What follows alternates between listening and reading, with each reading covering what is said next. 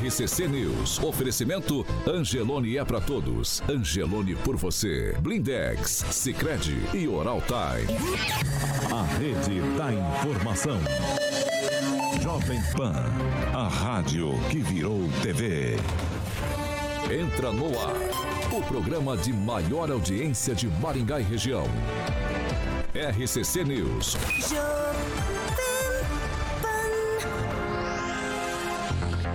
Olá, muito bom dia para você que nos acompanha nessa segunda-feira aqui pela Jovem Pan Maringá. Muito bom dia para você também que acompanha o programa em nossas plataformas pela internet. Você interage com a gente, fique à vontade para participar. O programa é democrático, o espaço é sempre aberto para você participar com a gente. Como eu disse, hoje, segunda-feira, dia 28 de novembro, nós já estamos no ar. Jovem Pan e o tempo. Agora aqui em Maringá, 18 graus, sol, aumento de nuvens pela manhã e há possibilidades de pancadas de chuva, principalmente à tarde e à noite. Amanhã, dia de sol, aumento de nuvens, aí temos a possibilidade também de pancadas de chuva e as temperaturas amanhã ficam entre 16 e 31 graus. Agora, os destaques do dia. Jovem Pan. Bolsonaro dá mais uma cartada e representa contra Lula e Gleice Hoffmann no STF por ter sido chamado de genocida em comício do PT. E ainda na edição de hoje, hoje temos entrevista com a Michele Palma, que é diretora do IMA, Instituto Maringaense de Autismo. Agora você pode ouvir as edições do RCC News no podcast da Deezer e no Spotify. Procure por Jovem Pan Maringá e ouça as edições completas. 7 horas e 3 minutos. Repita. 7 e 3, Alexandre Carioca Mota, bom, Bom dia, Paulinho. Tudo bom? Dia de jogo do Brasil. Opa! Quer meu placar? Quero já saber o teu palpite. 2x0 Suíça. É? Mas, Claro, filho. 2x0 Suíça aí. joga contra, hein? Bonito, filho. Ué, Eu torci pra Sérvia no outro, acho que eu não vou torcer Tá, agora. vamos ver se você vai jogar contra isso que eu vou falar aqui. Vou- Ah, e hoje é aniversário do Kim. Parabéns pro Kim, nosso amiguinho hoje aqui. Tá. Ia dar parabéns, Aniversário. bom dia pra ele. Ah, então tá bom, desculpa. Vamos ver se você joga contra a Fiat Via Verde Não, também. Fiat Via Verde nunca, nunca, é claro que não. Fiat Via Verde, Paulinho, para que você possa fazer as suas revisões e manutenções necessárias, a Fiat Via Verde está lá sempre para estar lhe apresentando ótimas condições para que você faça uma compra ou também aproveite para conhecer a locadora da Fiat Via Verde e ter a experiência, digamos, de cair na estrada com um dos modelos da marca. O Murilão está ilustrando no nosso canal do YouTube. Para quem está lá no Jovem Pan é, ponto .net, já cai direto no YouTube. Você pode ligar lá no 21018800, conhecer as duas estruturas da Fiat Via Verde. Tem uma ali próximo ao Shopping Catuaí, com aquela estrutura lindíssima na Colombo 8800, e tem uma unidade da Fiat também em Campo Mourão, na Avenida Goerê 1500. Paulo, juntos salvamos vidas. 7 horas e 4 minutos. Repita. 7 e 4. Hoje nós temos dois participando ali é, por videoconferência. Fernando Tupan e Pamela Bussolin, que está direto lá do Mondonex, Porto Rico. Vai mais sair de lá? Ah, é, que eu queria não sair de lá também, né? Eu gostaria. Fernando Tupan, muito bom dia.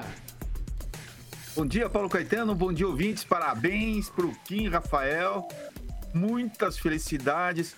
E o presente para ele vai chegar no dia até o dia 31. Eu espero que dia primeiro seja aquele presentaço mesmo. Mas Paulo Caetano, aqui em Curitiba é um dia tem um dia chuvoso. Sabe quanto vai ser a mínima de hoje? 15 graus, exatamente nesse momento. A temperatura tá nessa balada. Sabe qual vai ser a máxima? Eu estava conversando com a Pamela.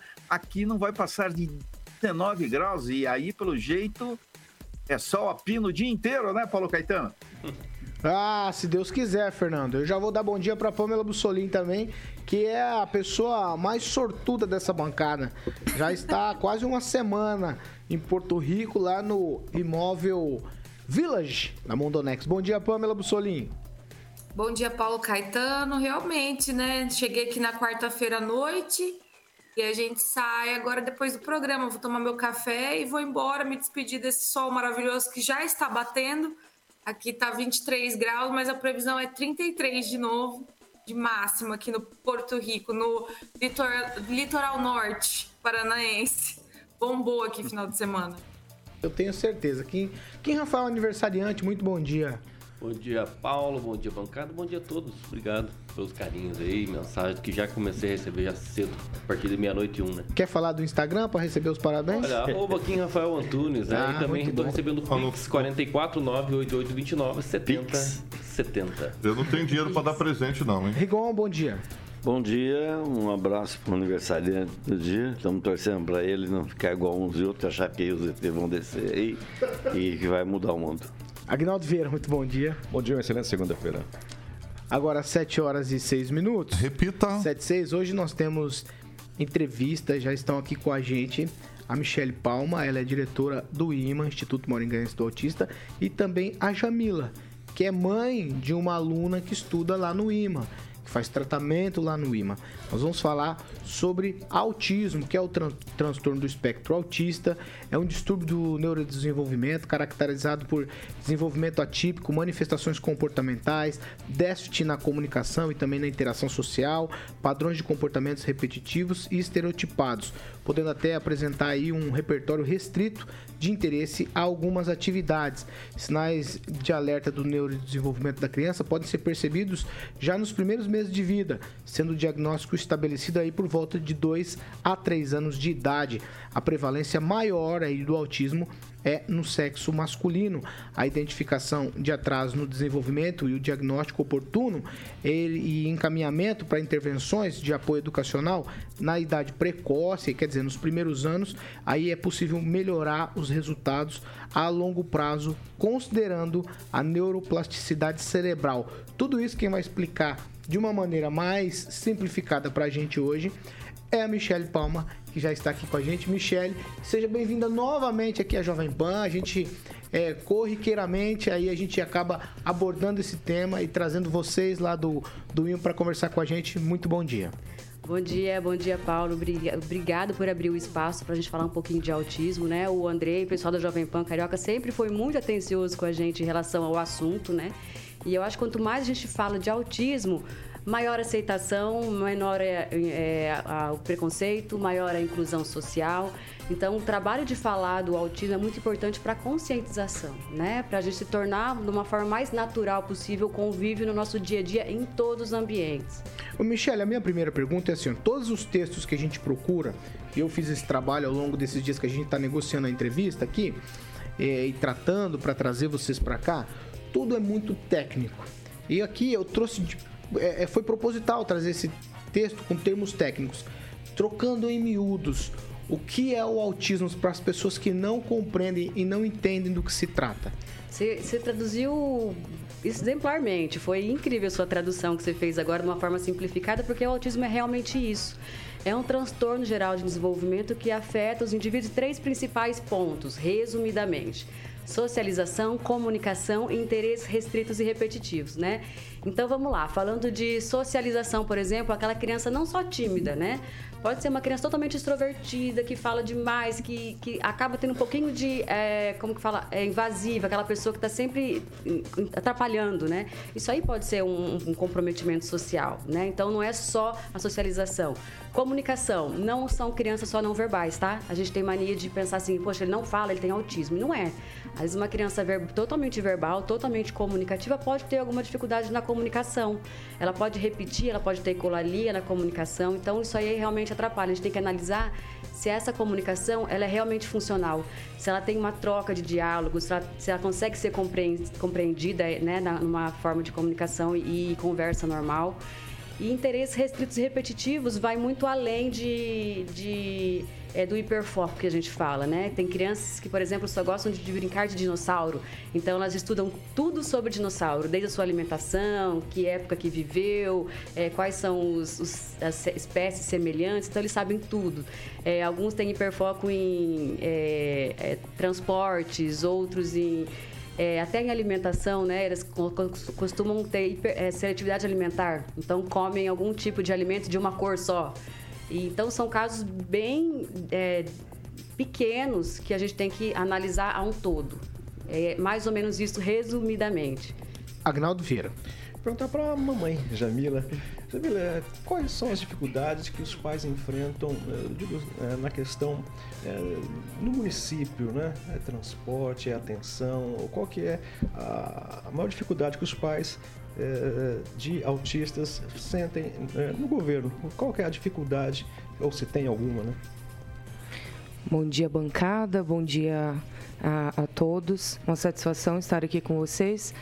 É, hoje nós temos várias dificuldades, não só no município, né, mas enfim, no dia a dia. E nós sabemos aí que hoje nós temos muito a buscar ainda, né, não só municipal, mas também em toda a parte governamental, né.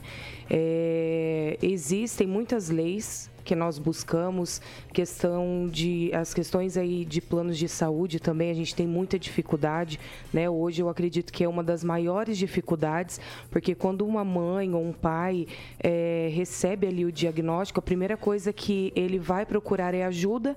O município ainda não tem todo esse preparo, infelizmente, né? Não só Maringá, mas eu acredito que a nível Brasil é tudo muito novo, por mais que hoje nós temos aí, é, teve uma explosividade, né, vamos dizer assim, de, é, de casos, mas é, infelizmente ainda nós temos muito déficit em todo o setor é, do governo em relação ao autista e, a, e outras deficiências também.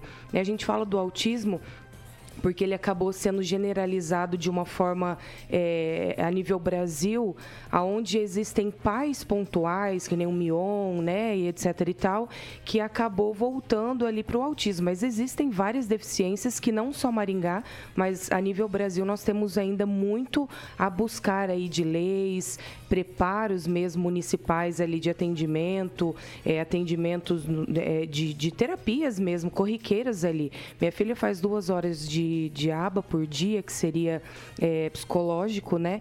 E também faz uma hora de fono. Então, uma pessoa menos favorecida hoje, ela tem essa dificuldade. Ela vai conseguir ali 40 minutos, talvez, de um atendimento, quando consegue, né? E nós sabemos que o autista, quando ele sai da sua rotina diária, é, muda tudo. Então, se a minha filha fica doente uns 3, 4 dias sem ir à terapia, volta as estereotipias, volta os gritos, volta toda uma situação. Então, tem que começar tudo do zero, tudo de novo. Então, infelizmente, nós temos esse, essa situação ainda governamental para as leis aí da deficiência. Pamela Bussolini, sua vez. Eu gostaria de perguntar para as meninas, vou chamá-las assim, é, sobre a questão da, do STJ, né, que fez aquele desserviço em retirar alguns tratamentos aí do rol taxativo, né, o, dizendo ali que os planos de saúde não tinham obrigatoriedade de oferecer tratamentos que não tivessem no rol da ANS, porque a informação que eu tive é que essa decisão poderia é, prejudicar né, o atendimento, a assistência aí às crianças, às pessoas com com autismo. Gostaria de saber delas se isso impactou de alguma forma nos atendimentos, como elas veem isso e como está essa situação agora, porque foi uma grande preocupação ali na época, acho que foi em junho mais ou menos, que eles mexeram nessa regra. Bom, na verdade, é, essa situação não veio só para o autismo, né? Várias outras patologias e outras pessoas que necessitam desse tratamento é, acabaram sendo prejudicadas e ainda assim estão prejudicadas porque a luta não acabou. Ainda assim existe uma certa restrição do plano de saúde para com os tratamentos do autismo. O tratamento do autismo é muito complexo, né? São, é uma equipe multidisciplinar. Infelizmente, o SUS hoje não oferece nada ou quase nada em relação ao tratamento correto e com qualidade para uma criança ou uma pessoa com autismo. E isso aí é muito complicado, porque quando a gente fala de políticas públicas, a gente tem que falar sobre tantas coisas, não é só o atendimento, né? A gente tem que falar sobre inclusão de mercado de trabalho, a gente tem que falar sobre moradia assistida, que essas crianças vão crescer um dia e elas vão estar né, direcionadas a quem? Quem que vai estar cuidando dessas pessoas totalmente vulneráveis e adultas, né? Então a gente tem que falar sobre muita, muitas coisas. O plano de saúde é só um ponto. A OMS, antes da pandemia, já constatou o autismo como um dos maiores problemas mundiais da saúde. Considerando que 1 a cada 30 crianças tem o transtorno do espectro autista, não só crianças como adultos, é claro, hoje, né? Então, há cinco anos atrás, a gente falava de 1 a cada 100, hoje a gente fala de 1 a cada 30. O número é realmente assustador. E se não tiver em políticas públicas pessoas que entendam da necessidade realmente do, do que realmente as pessoas precisam nesse transtorno, é muito complicado, porque elas não vão conseguir atingir o objetivo né? Que é oferecer a essas pessoas uma vida de qualidade.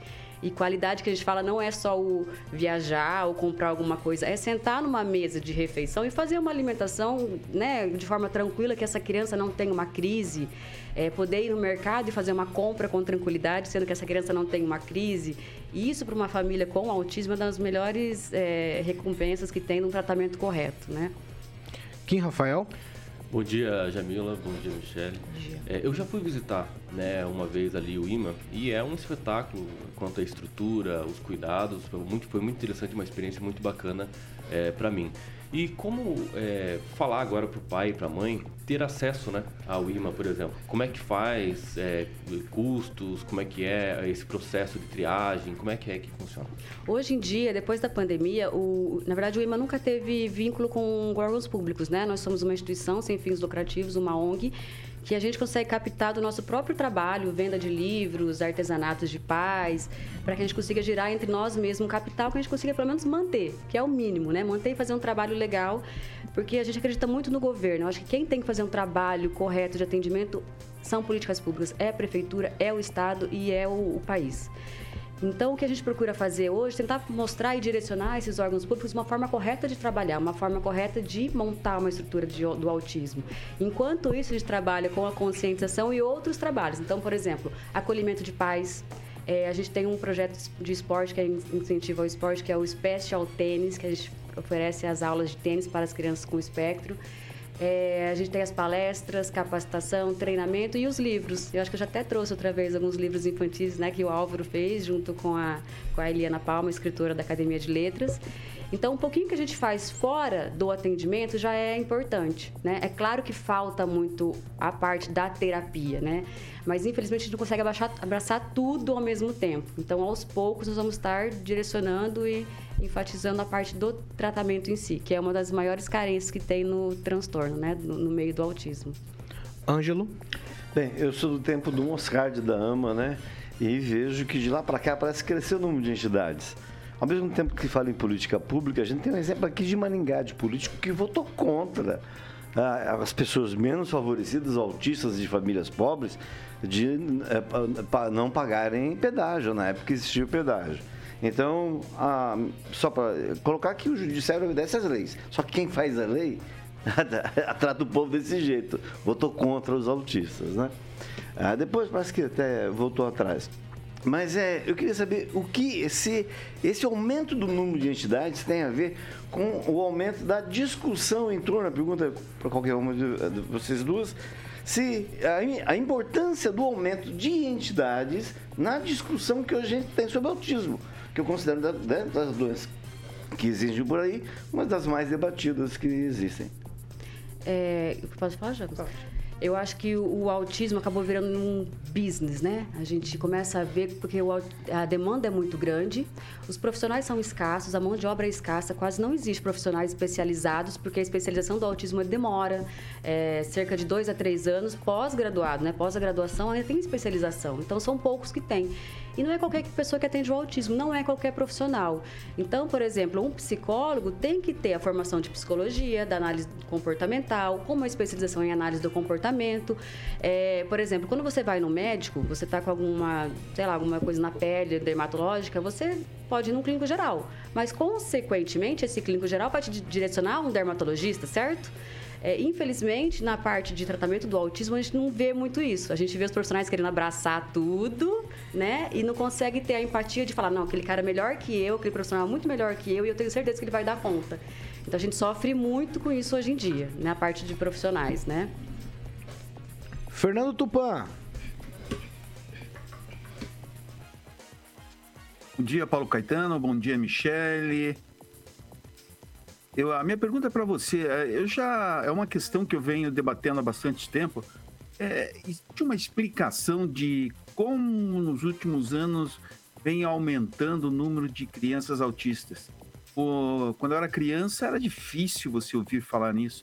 E algumas pessoas, alguns médicos acusam a vacina com a colocação de mercúrio como grande culpada em aumento de crianças autistas. Isso é confirmado ou o que, que você sabe disso? Então, Tupã, na verdade, a gente sempre sempre na época de escola, não sei se você lembra, lembra de alguma coisa assim, mas eu costumo falar assim, sempre tinha um coleguinha diferente, né? Eu acho que todo mundo tinha ou um coleguinha na, na sala de aula, ou na escola, ou na família, que era um pouquinho diferente, só que ninguém sabia o que que era, né? Então, por exemplo, é, normalmente e provavelmente essa pe pessoa já poderia estar no espectro, porém nunca foi diagnosticado.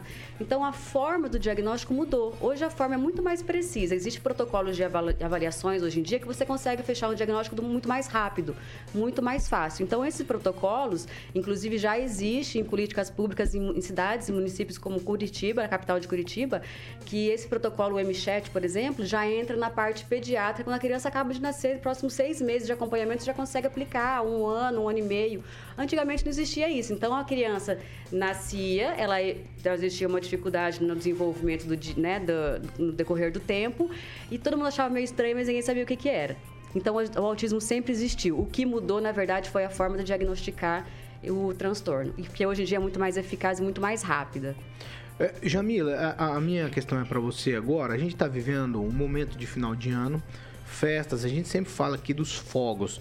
A gente tem o evento Copa do Mundo também, fogos. Por que, que isso afeta tanto? E o que, que acontece de fato numa família que tem uma criança com espectro autista com relação a barulho? Também vou, já vou colocar aqui também é esse pessoal das entregas com as motos, com o escapamento aberto. O que, qual o impacto disso dentro da casa que tem uma criança com o espectro autista? É um impacto terrível.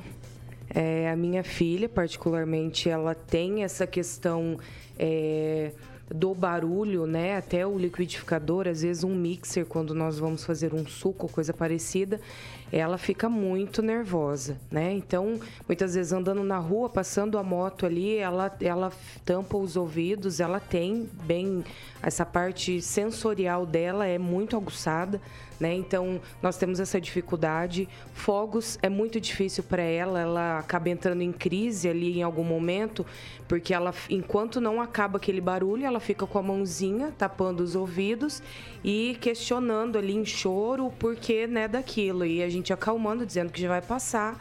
Então, é, só, só quem tem, eu falo que só quem tem o filho dentro do espectro ali, e em todas as situações é, minha filha tem a seletividade, ela só come o bolinho azul da Ana Maria, ela só toma um suquinho lá que tem um Bob Esponja desenhado.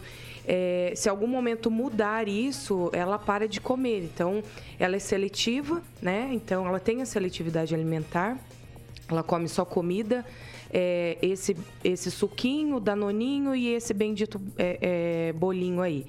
Então, assim, e a questão do barulho, por incrível que pareça, ela é apaixonada por eletrodoméstico. O hiperfoco dela é liquidificador, batedeiras, etc. Quando a gente vai em loja, tanto que no Dia das Crianças eu comprei as minis para ela e eu fui em uma loja para comprar uh, um pijama para ela e ela viu um, uma panela de arroz e ela quis comprar a panela de arroz de fato.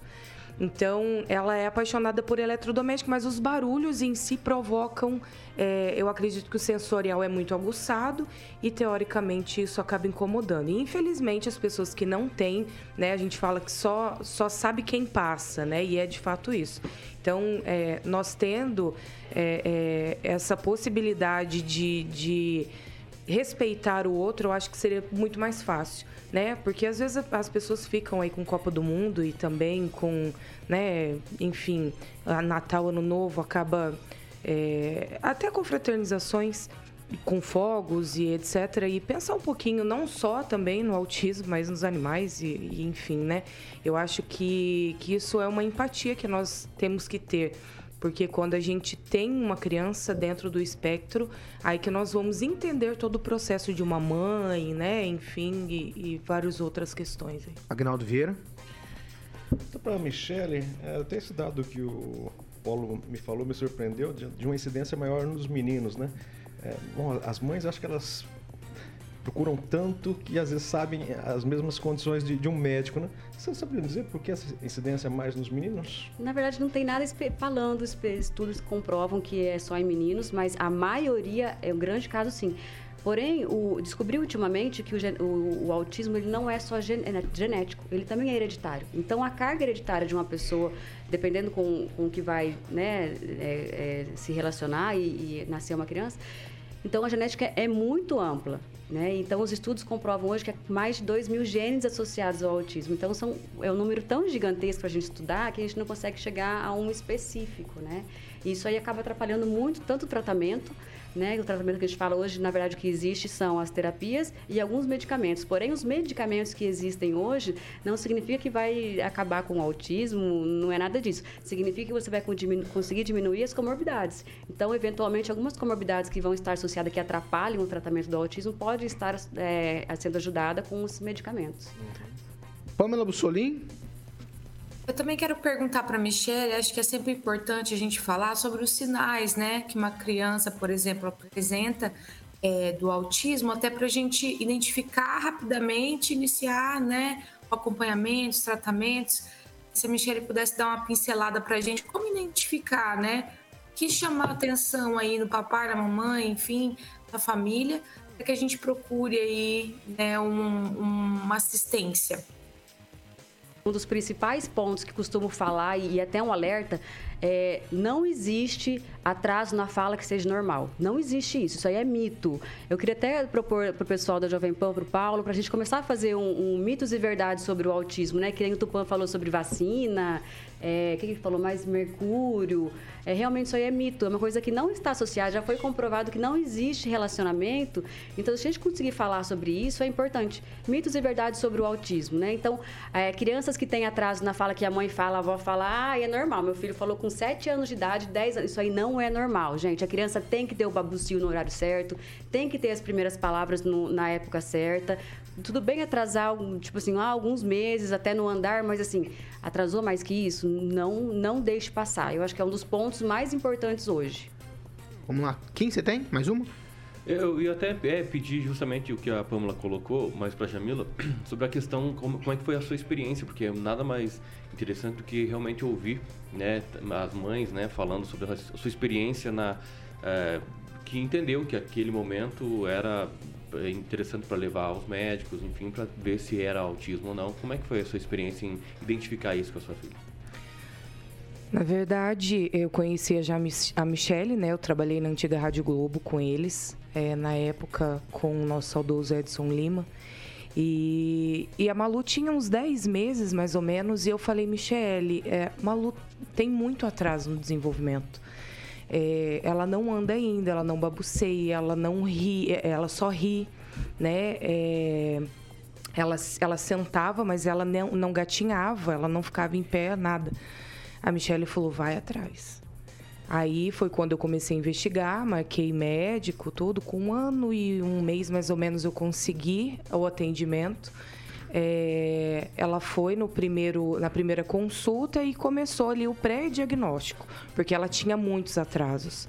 Então, ela andou com um ano e seis meses, ela só andava de pontinha de pé, ela não tinha interesse por brinquedos, somente objetos, controle, né? Coisas que não tinha nada a ver com, com é, é brincadeiras ali, enfim. Ela não babuceava, ela só ria ela ia com todo mundo, então essa coisa, ah, é autista, não vai com ninguém. Não, minha filha, ela vai com todo mundo, até é perigoso isso. É, minha filha é muito feliz, muito funcional, porém ela tem a dislexia de fala, né? A apraxia, que a gente está em investigação, está é, tá num pré-diagnóstico de apraxia. Ela sabe falar, mas ela não, não solta as palavrinhas, só na ecolalia e repetição. Então, nós falamos, ela, ela responde aquilo que nós perguntamos, teoricamente. Então, é, na forma de repetição, né? E ela, ela é funcional, ela é totalmente independente, mas ela teve todos uns atrasos, né? Então, é, é, a ir ao banheiro, hoje que ela faz né, as duas funções ali, indo sozinha ao banheiro, mas até meses atrás ela fazia na roupa. Então, assim, hoje ela está indo, ela faz sete anos no domingo, né? Dia 4 de dezembro. Então, ela teve todo um atraso. Ela teve uma poda neural com três anos, ela comia várias coisas, e nessa poda neural que os autistas têm, do 3, 8 e 12, ela teve aos três e ela é, ficou restritiva.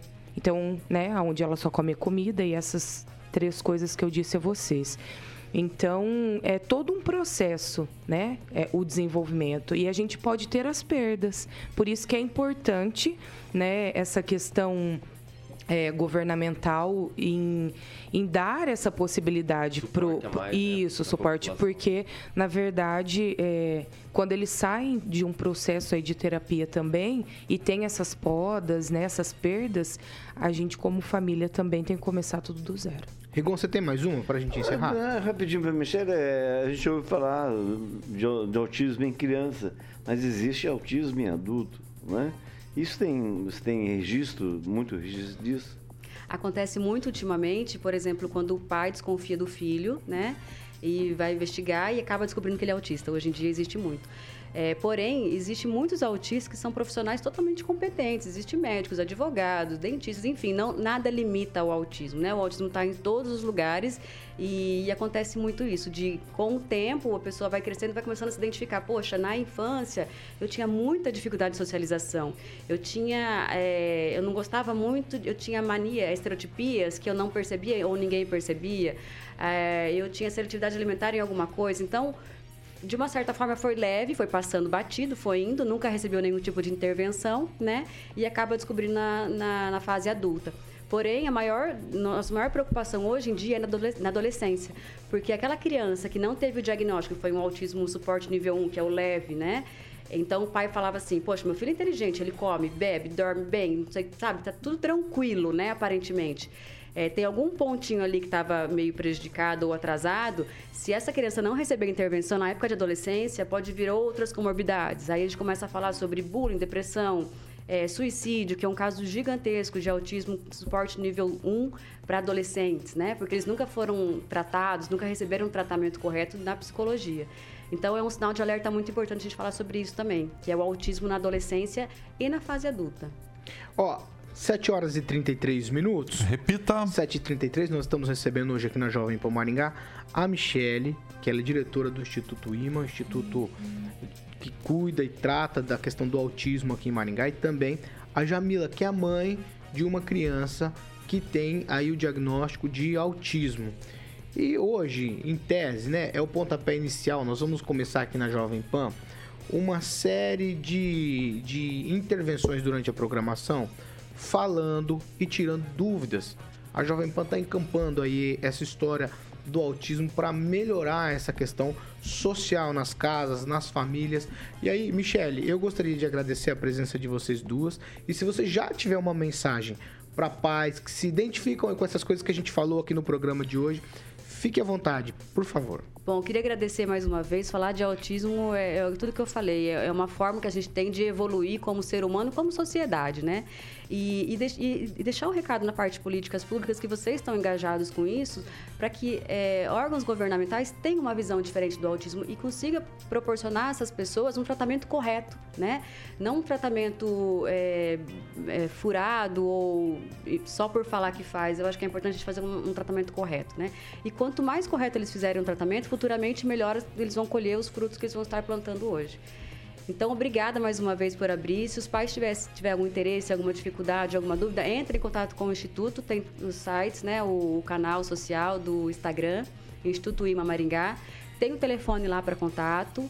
E é só mandar um WhatsApp. Você tem o um telefone? Você lembra? Tem lá, no, 044 99175 6790. Ó, eu vou falar, repita para você, por favor. 44 99175 6790.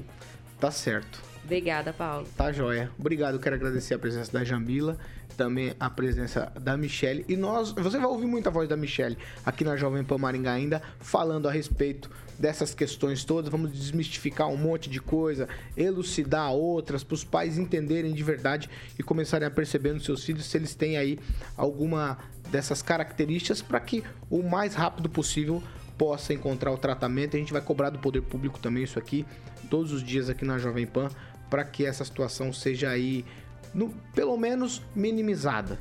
Tá certo? 7 horas e 35 minutos. Repita. 7h35, nós vamos para um break. Nós vamos falar aí de que a cartada final e Bolsonaro entra contra o Lula e Gleice Hoffmann lá no STF. É depois do break, rapidinho já a gente tá de volta.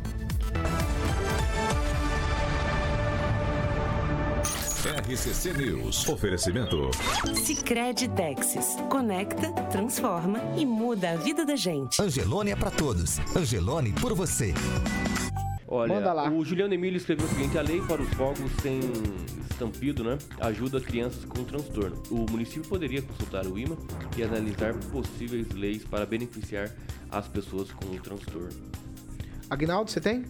Mandar um alô pro William Fernando, nos assistindo e nos ouvindo, também o Fernando Silva. E o Wagner Riso diz que parabéns, Jovem Pan, né, por levantar esse assunto. O primeiro passo para o tratamento passa pela aceitação dos pais. Rigon, você tem alguma coisa? Não, Manuel Coneto registrando a questão dos fogos na Avenida Mandacaru, que acaba também afetando a, toda essa, isso que a gente falou, inclusive os autistas. E registrar o falecimento do João Pedro, o 97 anos de idade, muito conhecido aqui em Maningá, mas é um mundinho de Paysandu, que a gente sempre via alegre no meio da rua e faleceu depois de três meses de internamento, pegou Covid no hospital e ficar atento é sempre bom. E como ele era uma pessoa muito conhecida, tanto em Maningá quanto em Paysandu, então que fique o registro aí pelo passamento de uma pessoa que foi é uma personagem, além de ser pioneira da região. Mas tinha muito, né? O Mudinho, né? Pessoal fala que ele tinha- tem muito dinheiro. Tinha É, muito dinheiro guardado. Vamos lá. Ô, Pamela, você tem, Pamela? Manda. Tenho sim, Paulo. Muitos ouvintes mandando parabéns pro nosso Quinzinho querido. Parabéns, Quinzinho. E vou destacar aqui o comentário do Marco Roque, que é vereador ali em Castelo Branco, que falou algo interessante sobre a, ques- a questão do autismo. Ele colocou o seguinte: o poder público pode- poderia ser mais incisivo para romper com a desinformação autismo. Em Castelo Branco, aprovamos a primeira lei do município com foco na conscientização e no preparo do profissional. Então, interessante, né? Alguns, alguns representantes aí já observando essa, essa questão do autismo e dando uma atenção especial. Você tem mais um, Kim? Enquanto o Carioca me fala Sim, o Claudemir de Freitas escreveu o seguinte: quero parabenizar ao Flávio, que tem a acessibilidade de fazer o projeto contra os fogos com estampidos, né? Com o famoso barulho. Você tem, Agnaldo? Eu quero mandar um abraço lá pro pessoal de New Hope, Nova Esperança. Opa. Nós estivemos lá no final de semana na discoteca do Termômetros, lá com o DJ Marquinhos Ortega, a esposa Patrícia. E encontramos muita gente também que ia lá na, na Caleste, aqui na Kalahari, quando a gente tocava, o Alessandro. Também mandar um alô pro Carlos Roberto, que é o futuro prefeito de Nova Esperança, Ricardo Leopoldino, enfim, a todos que estiveram naquela grande festa em Nova Esperança, na Termômetros. Às 7 horas e 39 minutos. Repita. 7 e 39. É, Carioca, não Oi. vamos falar de Jardim de Monet Termas Residência? Sim. Vamos, né?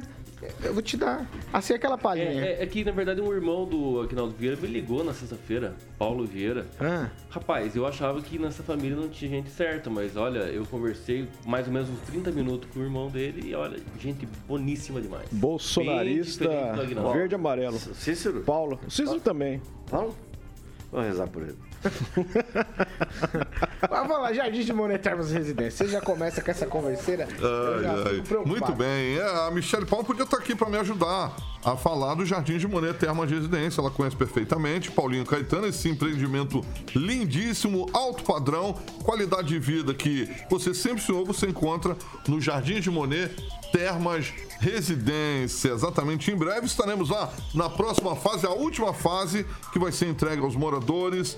Tá bom? É, Como já foi entregue, foram executadas ali o bar molhado, a, para adultos e piscina para as crianças. Tivemos lá na última com grande gibinha. O telefone da Monolux é o 3224 3662, Paulinho. Monolux 3224 3662. É só fazer é, uma busca aí no Instagram, arroba Jardim de Monet MGA, Facebook Jardim de Monet Termas Residência e o site, obviamente, para que você possa ver essas imagens que o Murilo está mostrando ali, quadra de tênis e muito mais, é jardimdemonetresidencie.com.br. Beijo, Gibinha! 7 horas e 41 minutos. Repita. 7h41. Essa aqui é só tweet pra cada um. Eu vou começar com o Fernando Tupan, depois eu vou emendar pro Rigon, porque umas coisas passam por Maringá nessa informação. Ó, assim que for sancionado o projeto de reforma administrativa que cria novas secretarias o governo do Paraná, o governador Ratinho Júnior, ele vai dar início aí à composição do seu novo secretariado, novo secretariado para um novo mandato que começa no dia 1 de janeiro. Eu tenho alguns destaques aqui, vou trazer para você. Aos poucos, alguns nomes já vão aparecendo por aí. Por exemplo, o deputado estadual Guto Silva, que tem ligação aqui com o Maringá, ligações políticas com o Maringá, está cotado para ocupar a Secretaria do Planejamento. E aí, quem pode ser a primeira secretária da Mulher e Igualdade Racial é a deputada estadual eleita, a Marli Paulino. Qual a ligação dela com Maringá? Nenhuma. Mas o suplente dela é, na Assembleia Legislativa é o ex-vereador, que está agora é, com a chefia do PROCON, Flávio Mantovani. Então, traz desdobramentos para Maringá também. É, mais um que está nessa lista é o atual deputado federal, que foi candidato ao Senado, Paulo Martins, não se elegeu e está na lista. É uma pessoa ali do primeiro círculo de amizade do governador Ratinho Júnior. E também, mais uma informação, é que para a futura Secretaria de Indústria, Comércio e Serviços, um dos nomes aí mais falado é o do ex-prefeito aqui de Maringá, Silvio Barros II, que é irmão do deputado federal Ricardo Barros. Fernando Tupan, muitas ligações com Maringá, mas nenhum nome diretamente ligado à cidade, a não ser de Silvio Barros II, hein? Paulo Caetano, ainda não está definido o quadro, mas a, premissa que você tem que partir é o seguinte: a maioria dos secretários vão ser mantidos. Alguns saíram, como o Renato Feder, que foi lá para São Paulo, que é um upgrade nele, que a o orçamento da Secretaria de Educação de São Paulo é muito maior do que do Paraná. E nomes, por exemplo, o Silvio Barros é, vinha sendo cotado. Aliás, o Ricardo Barros vinha articulando para pegar a Secretaria do Meio Ambiente, já que o Silvio adora essa parte. Nos últimos anos, o Rigon pode falar muito bem sobre isso. Passou fazendo palestras em vários locais do Brasil isso seria natural. O, eu acho que Maringá até poderia ter uma participação maior, mas parece que existe aí um problema entre os deputados estaduais que não estão bem unidos para conseguirem esse objetivo. Parece que estão, parece que trabalham um contra o outro. Nesse momento não era bem assim, Paulo Caetano. E finalizando mesmo, a Marli Paulino assim é um eu tentei apurar na semana passada e as indicações era que ela estava muito distante da Secretaria da Mulher. É isso aí, Paulo. Vamos lá, vamos lá, Fernando. Eu vou, já vou direto com o Rigon, aqui é um tweet, Rigon. Nomes aqui que tem, de alguma maneira, tem ligação com o Maringá. Sim. Eu só queria dizer que a gente vai continuar, a gente ficou seis anos, agora oito anos, quatro anos, sei lá quantos anos sem secretário, cobrando Maringá no primeiro escalão. escalão. Porque o Guto Silva, apesar de ter nascido em Maringá, ele fez a carreira política dele em Pato Branco. É, Pato Branco. Exatamente. Então aí você tem ah, o Silvio Barros, com a grande possibilidade, porque faz, o, o, o Ricardo só faz acordo para apoiar alguém se tiver o sobrenome Barros, né? Porque outro, os, outros sobrenomes não entram. Então, a possibilidade dele entrar é grande. Então, ele não vai ser o nome de Maringá, vai ser o nome do Ricardo Barros.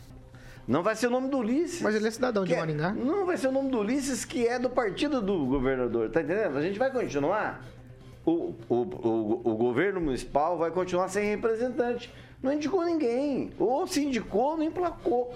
Então, é, é isso que eu vejo.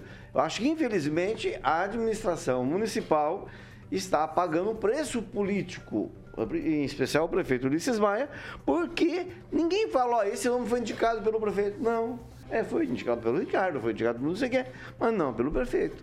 Essa é a única observação que eu faço. Mas será isso, Rigol? Porque é, que percebe que nas campanhas políticas, tanto o Ulisses quanto o Ratinho receberam apoio é, mútuo, né, das campanhas, e são do mesmo partido.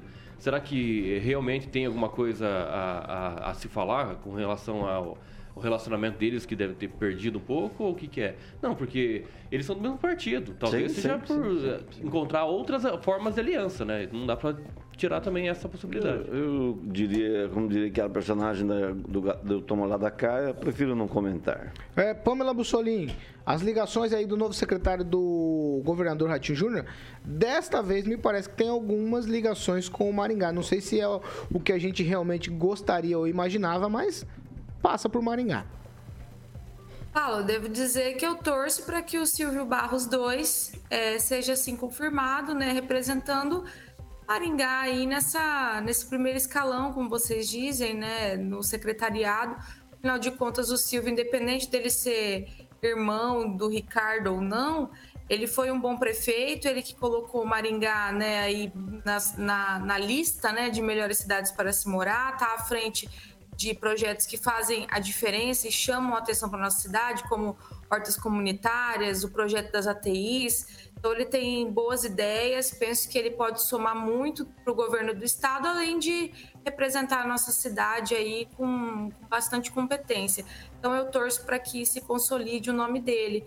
E quanto ao Paulo Martins, é esperado, né? Realmente ele ele é bem próximo mesmo do governador Ratinho Júnior, fez um bom mandato como deputado, né? E provavelmente aí só não foi eleito senador graças às nossas pesquisas eleitorais, né? Maravilhosas que, que temos no Brasil. Mas tirando isso, ele é um bom comunicador, foi um bom deputado. Também penso que, é, como somando tudo isso, ele pode também trazer é, boas, bo, bons préstimos ao estado do Paraná. Ó, Agnaldo Vieira, com você agora, ó, eu vou colocar desse jeito para você. Guto, que tem raízes em Maringá, no entanto, como o Rigon e o, e o Kim falou, ele fez carreira política em Pato Branco, mas tem ligações com a cidade. O Paulo Martins tem essa ligação política aqui com deputados da cidade, criou alianças com deputados aqui nas últimas campanhas eleitorais. Tem o Silvio Barros II, que provavelmente vai ser secretário, mas tem o Flávio Mantovani, que é, tudo joga contra, mas ele pode cair para cima, né? Essa do Flávio é boa, né? Você pode ver que a gente nunca pode. O mundo dá muitas voltas, né? Foi assim com o Rogério do Carmo, por exemplo, que todo mundo achou que estava, entre aspas, morto, né? E, e voltou para a Assembleia e com uma votação bacana. E do Flávio, né? Que foi teve seu mandato cassado, né? Saiu antes para o Procon, que é uma excelente vitrine para ele e pode ser deputado. Muito bacana. E Maringá eh, continua é, possivelmente sem uma representatividade, como disse o Ângelo, sem uma indicação realmente da cidade. Né? Se o, se o Silvio fosse de qualquer outra cidade, ele seria o indicado, não seria indicado da cidade. É a indicação do Ricardo Barros. É um bom gestor, realmente. Foi um bom prefeito, viaja ao mundo uh, fazendo as suas palestras, captando situações é, na área de sustentabilidade também e é, tem, obviamente, a ligação com a cidade. Né? O Guto é, tem uma proximidade, uma proximidade muito boa, um bom relacionamento com Ulisses Maia, é, é, um sujeito de bom trato, né? você consegue conversar, ao contrário do Paulo Martins, né? que é esquizofrênico, enfim, é um bom político, mas né? já brigou com a cidade, aqui já brigou com o prefeito, enfim, por ter sido criticado numa votação, já falou bobagem. Mas é o governo Ratinho Júnior. Mas é, fora a, a possível é, entrada de Silvio Barros, Maringá continua despre desprestigiada é, no governo estadual do Ratinho Júnior. 7 horas e 49 minutos. Repita. 7 e 49 é a hora de falar de Mondonex. Daqui a pouco a gente volta para falar aí que o presidente Bolsonaro acionou o STF contra o Lula e contra também a presidente do PT, Gleice Hoffmann. Mas vamos falar de Mondonex, Carioquinha. Mondonex, olha lá nosso amiguinho ali, ó. Chegou nosso amigo, exatamente. Mondonex, tecnologia e o famoso Paulinho, como a gente apelidou carinhosamente, o que seria o Mondonex é o lazer inteligente, zero de dor de cabeça. A Pâmela hoje está triste porque já vai voltar para Maringá, vai sair daquele paraíso lá que é Porto Rico, que tá, comprou um imóvel lá, Paulinho. Você sabe, ela fez os relatos aí da semana passada.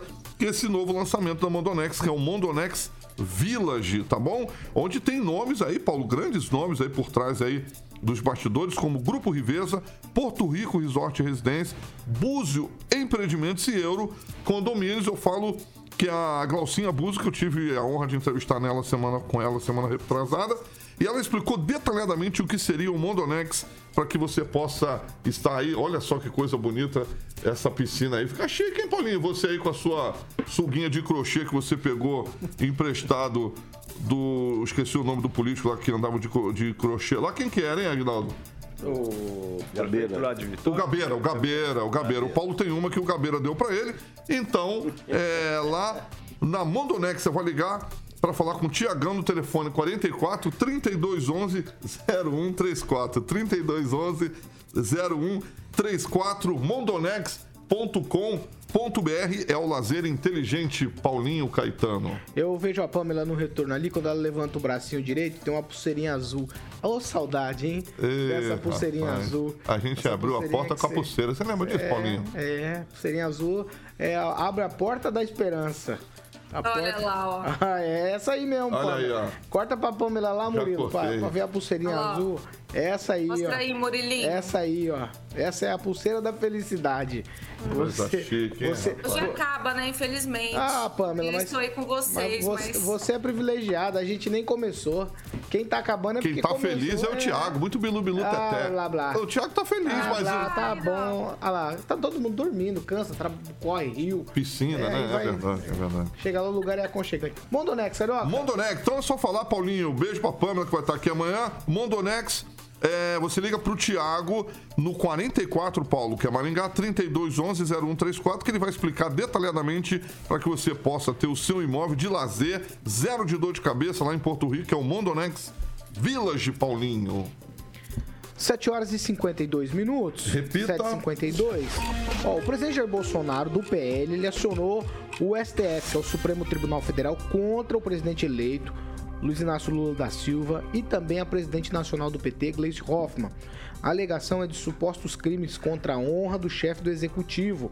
O Bolsonaro cita, por exemplo, comícios feitos aí pelo PT durante a campanha eleitoral de Lula no complexo do Alemão, no Rio de Janeiro, e também propagandas eleitorais. Na ocasião, Bolsonaro disse que teria sido chamado de genocida, miliciano, assassino, demônio e até de canibal. O pedido foi encaminhado pelo Ministério Público à, Jus- à Justiça, aí a ministra-presidente do STF, Rosa Weber, e é assinada pelo delegado da Polícia Federal, Márcio Nunes de Oliveira. O delegado argumenta que Lula e Gleice também teriam imputado a Bolsonaro a prática de fatos definidos como crime, além de terem difamado e injuriado o presidente em diversas oportunidades. Assim, agindo, Gleice Lula teriam praticado crimes previstos no Código Penal. O ministro Nunes Marques foi definido como o relator dessa ação no STF. Kim Rafael, a pergunta que não quer calar é: pau que dá em Chico tem que bater em Francisco também? Porque na campanha eleitoral todo mundo ficou proibido de falar algumas palavras com relação ao Lula. A regra é clara, né? É, se vale para um, obviamente é que a, a, a lei ela precisa valer para todos, né? Não é um para um nem para outro, é para todos. Mas é, a época de campanha já acabou, né? Então acho que essas medidas aí poderiam ter sido feitas, algumas inclusive foram feitas é, no, no, no ínterim ali do- da, da campanha e que não tivemos aí a mesma efetividade como no caso do Lula quando ele buscava o TSE. Mas é claro, né? Logo pro STF, não tem o que fazer. Eu acho que o STF vai engolir é, como. Nunes Marques, relator, Kim. Mesmo assim, né? Quem soltou o, o Lula não foi é, outra, outro ministro a não ser o voto de Minerva do, do Nunes Marques. Indiferente de quem seja indicado ou não, tá lá o STF.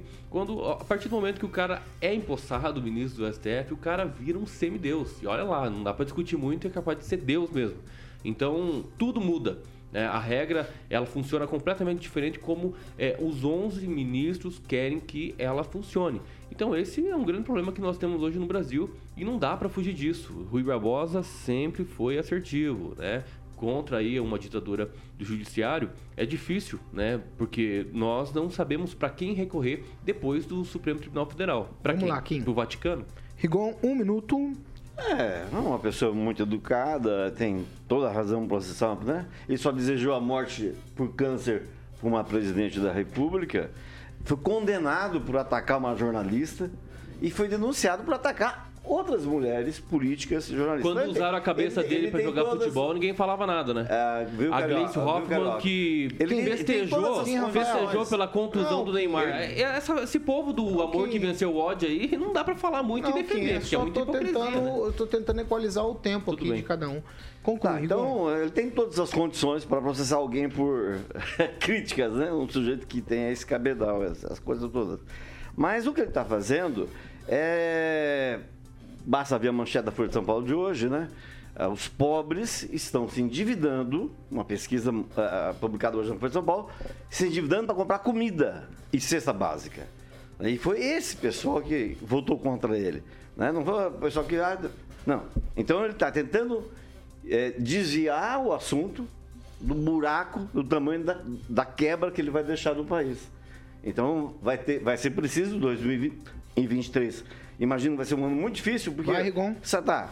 Ontem saiu informação de que ah, o orçamento que o Bolsonaro deixou, além de cortar saúde, educação, é, mo- mo- é, merenda escolar, vai ser pela primeira vez em 10 anos que o Ministério da Saúde vai ter o menor orçamento possível. Então aguardem. Como é que vai ser o orçamento, o tratamento de saúde do ano Tivemos que pandemia, vem? E, Vamos lá. não, e o cara preocupado em desviar a atenção Fer- disso. Fernando Pandemia. E você não fala disso. Fernando Tupan, um minuto pra você. Olha, Paulo Caetano, esse processo não vai eh, dar em nada. O que, que vai fazer? Vai falar, vai tirar o Lula da palácio? Isso não tira o Lula do palácio, nem a Glaze Hoffman. Mas eu vou falar uma coisa assim, o Lula, você deveria pensar o que o PT fez pelo Brasil entre 2003 e 2016, quando a presidente Dilma sofreu o impeachment em maio de 2016. A gente tem que pensar o que eles fizeram. Então, e hoje a maior discussão que a gente tem assim, é é se eles não vão fazer a mesma coisa. A imprensa já está discutindo. A imprensa golpista, como a Folha de São Paulo, pelo amor de Deus, ela tem interesses mesmo em publicidade e ponto final. Na verdade, não, não tem a verdade acima de tudo. E, e as palavras que sempre foram distribuídas, eh, atribuídas a Bolsonaro por Gleisi Hoffmann, por Lula e por outros, PT, eram, eram sujeitos mesmo a proibições, como o Bolsonaro foi eh, imputado pelo STF. Então nós precisamos dar uma revisada em tudo que tem. O Brasil precisa ser passado a limpo, principalmente é que um pode e o outro não pode nada. E isso está muito cansativo, Paulo Caetano. Eu quero saber de você agora. Ó, é mais uma cartada do Bolsonaro aqui nessa escalada, eu acho assim, de tentativa de alguma coisa ainda com relação à posse do Lula. É interessante que quando os ministros do STF né, são propensos a- ao PT, enfim, ao, ao Lula, aí dizem que né, foi a indicação do Lula, a indicação do, da Dilma, mas quando tem um ministro lá né, que vota alguma coisa, aí não. Ah, não importa se a indicação foi do Bolsonaro, enfim. Mas é, tá certo. É, outro lado também é, é, foi processado, o Bolsonaro tem que ser, tem que ir para cima mesmo, o seu corpo jurídico e processar. Ainda é uma tentativa pensando na eleição. Acredito que isso seja difícil, mas a ação ela pode ter a sua condenação no, no sentido, é, enfim, né, das, do, do, do, do assédio, enfim, do, dessa questão é, do palavreado usado. Não? É, tem que ir para cima, tem que ser, como se disse, pau que bate em Chico, tem que bater em Francisco, tem que ser um risco e vamos para cima. Pamela Bussolin, um minuto para você também, Pamela. Então, Paulo, é penso o seguinte, é isso aí é no é, o Bolsonaro tá no direito dele, né? Penso que os ministros, né, deveriam aprender com ele. Se ele se sentiu ofendido, se ele não gostou, é lógico que é muito absurdo os xingamentos, né? Chamar de canibal, chamar aquela loucura toda que foi a campanha. É, se a pessoa se sentiu ofendida, ela deve fazer a queixa dela, procurar o judiciário, né? O duro é tentar cercear o direito das outras pessoas, como os ministros fazem, né? Pedir para tirar redes do ar. E me parece que não é isso que Bolsonaro pediu, né? Ele pediu que as pessoas respondam aí dentro, do, dentro das nossas leis e dentro do nosso direito. Então, penso que Alexandre de Moraes, Barroso, Faquim, né, toda essa turma tem muito que aprender aí realmente com esse homem que vive dizendo que joga dentro das quatro linhas da Constituição e até agora não vi ele fazer nada fora. Né? Ao contrário do que eles mesmos alardeavam quando Bolsonaro foi eleito, diziam que ia começar uma ditadura no Brasil, né? usaram muito aí essa, essa, essa narrativa, né? que o Bolsonaro ia perseguir, nananã. E, na verdade, o que a gente vê é um homem que procura justiça quando ele é, não está satisfeito e quem né, promove de verdade uma perseguição a todo mundo que pensa contra, fala algo que eles não gostam, são os próprios ministros. Então, é, essa ação aí do Bolsonaro, penso que fecha com chave de ouro os dois extremos, né? Basta analisar com um olhar mais criterioso que você vê o que um lado faz e o que o outro faz, né? Chame-os do que né, você é, acuse-os do que você faz. É isso que a esquerda faz. Seja o pessoal da esquerda no judiciário, ou seja o pessoal da esquerda na política. 8 horas e 1 minuto. Repita. 8 e 1, estamos encerrando. Tchau, Fernando Tupan. Tchau, Paulo Caetano. Até amanhã e hoje tem votações polêmicas na Assembleia Legislativa que vai ser a criação das novas secretarias do novo governo Ratinho Júnior. Futebol, Fernando. Daqui a pouco tem futebol. Brasil e Suíça. Aí tem é futebol, o isso? Brasil vai perder Brasil de 1 a e 0 Suíça. né? Ah, vocês estão... Boa, Tupã, você o boa, Carioca... Tupã. Tupã vocês- é meu- 6x0 pro Brasil. Tupã é Vocês meu estão por camarada. fora. Você... Seis a zero pro Neymar Brasil. Não, Danilo, não, Fernando, o você... que que você espera? E o Carioca, goleada do Brasil. E o Ah, Carioca, ela vocês estão por fora. Parabéns, Tupã. É, espírito do que que é? Bom dia, tchau, tchau, tchau, tchau, Kim Rafael. Bom dia, eu quero deixar meu repúdio aqui à prova do Enad ontem, que parece que a transição aí do, do Lula, o pessoal do Lula já assumiu o MEC, porque tá uma, uma porcaria aquela prova. Tchau, Pamela Bussolini.